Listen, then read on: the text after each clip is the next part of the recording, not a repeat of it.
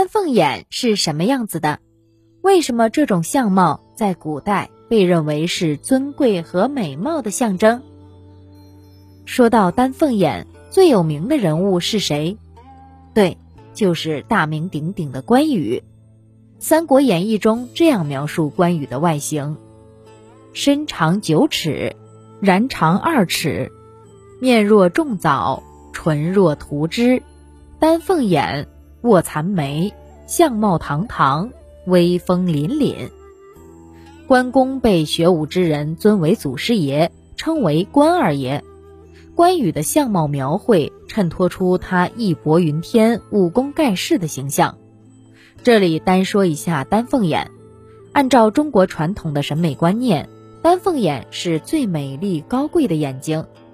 凤指凤凰，凤凰是传说中的神鸟。极为美丽高贵，在古代是皇后的代表。世界上并不存在凤凰，但是凤凰的形象一直流传了下来。丹凤眼形状狭长，内眼角微微呈钩状，眼裂向上向外倾斜，外眼角上挑，多为单眼皮或内双眼角上翘，类似凤凰的眼型。曾国藩在《兵谏注评》里写道：“目如凤凰，必定高官。”相貌堂堂的关羽就有这样一双丹凤眼。相传他凤目圆睁，就是要发威杀敌了。丹凤眼是既美丽又威风的。中国文学史上还有一位不让须眉的威风女子，也是丹凤眼，她就是《红楼梦》中的王熙凤。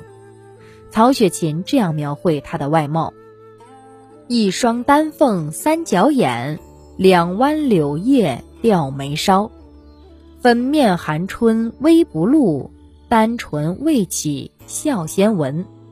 这样的形貌和王熙凤精明强干、会来事儿的性格非常契合。您刚才收听的是《身体生命：中华文化十万个为什么》。